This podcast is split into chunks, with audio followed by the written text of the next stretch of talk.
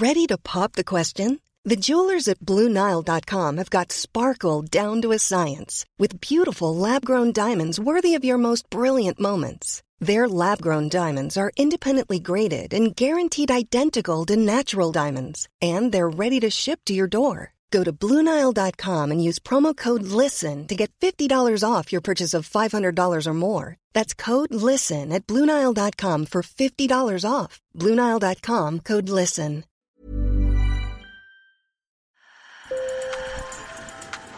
Bonjour. Hello. Hola. Marhaba.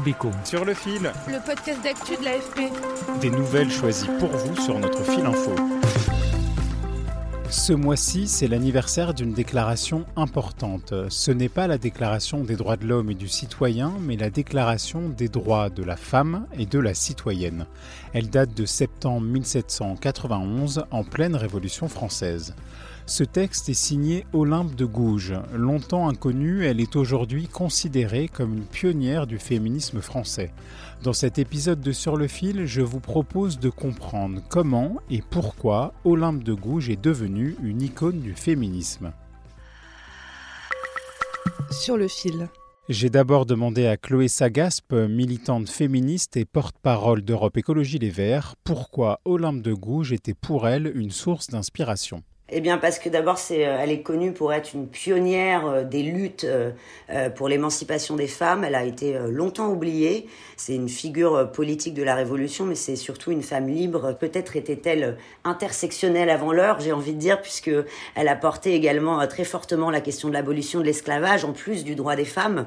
Elle a souhaité instaurer le divorce. Elle a plaidé pour l'égalité des droits, la reconnaissance des enfants légitimes, la création des maternités, le droit de vote et également, d'ailleurs, on, en parle un peu moins, mais elle a dénoncé le mariage forcé. Euh, dont elle-même a été victime, puisque euh, à seulement 17 ans, elle a été mariée contre son gré. Je pense que c'est une source d'inspiration euh, pour toutes les femmes, puisque les combats qu'elle a portés, notamment pour l'égalité des droits et pour l'émancipation des femmes, restent encore criants d'actualité, malheureusement aujourd'hui encore, puisque nos droits fondamentaux continuent d'être remis en cause dans le monde, y compris en Europe, comme je pense en particulier au droit à l'IVG. L'un des articles de la Déclaration des droits de la femme et de la citoyenne qui a le plus marqué Chloé Sagaspe, c'est l'article 10. Euh, lorsqu'elle dit que la femme a le droit de monter sur l'échafaud, elle doit également avoir le droit de, de monter à la tribune. Nul ne doit être inquiété pour ses opinions, même fondamentales. La femme a le droit de monter sur l'échafaud, elle doit avoir également celui de monter à la tribune pourvu que ces manifestations ne troublent pas l'ordre public établi par la loi. Elle a reçu beaucoup de menaces de mort, elle a fait l'objet d'attaques virulentes pour porter ses idées sur la place politique et publique. Et ça fait euh, écho aujourd'hui, je pense, à beaucoup de femmes politiques qui sont elles-mêmes victimes euh, menaces de mort parce qu'elles montent à la tribune ou qui sont euh, attaquées violemment dans les médias. Je pense récemment à Sandrine Rousseau, pour ne pas la citer. et donc, simplement parce qu'on a le courage de monter à la tribune, de porter nos idées. Et donc moi, si j'aurais un message à faire passer aux femmes, j'ai envie de dire, battez-vous, levez-vous, faites preuve du même courage qu'Olympe de Gouges et surtout, n'ayez pas peur de monter à la tribune.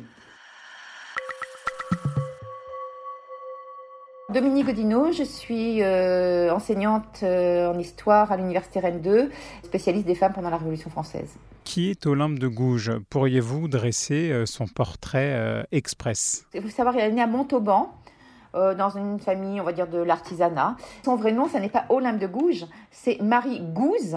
Et elle a pris, quand elle a quitté Montauban, elle a pris euh, le prénom d'Olympe, qui est le prénom de sa mère, et elle a transformé Gouze en De Gouges. À partir des années 1780, elle se consacre à la littérature. Et donc, euh, dans les années 80, elle publie euh, des textes, des textes littéraires. Elle a une relative notoriété.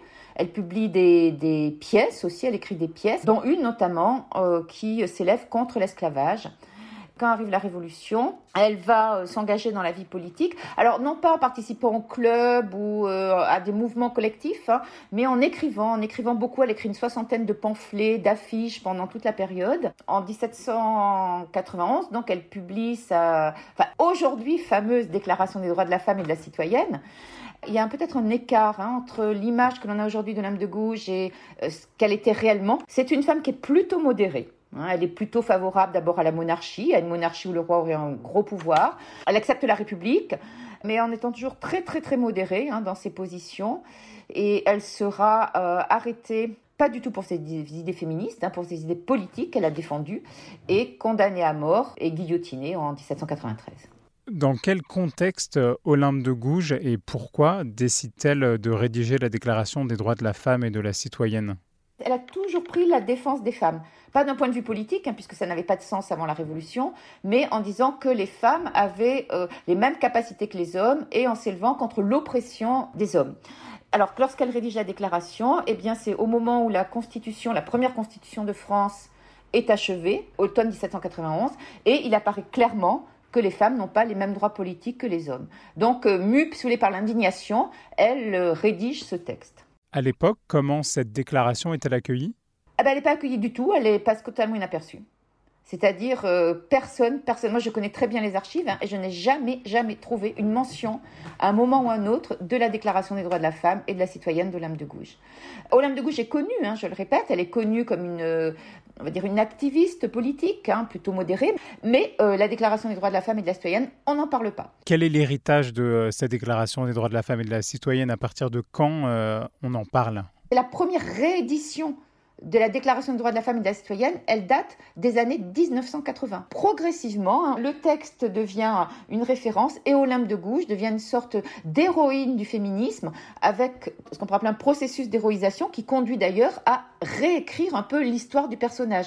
C'est-à-dire l'Olympe de Gouges dont on parle aujourd'hui, c'est une femme du XXIe siècle et c'est pas une femme du XVIIIe siècle. Sur le fil revient demain. Merci de nous avoir écoutés. Bonne journée.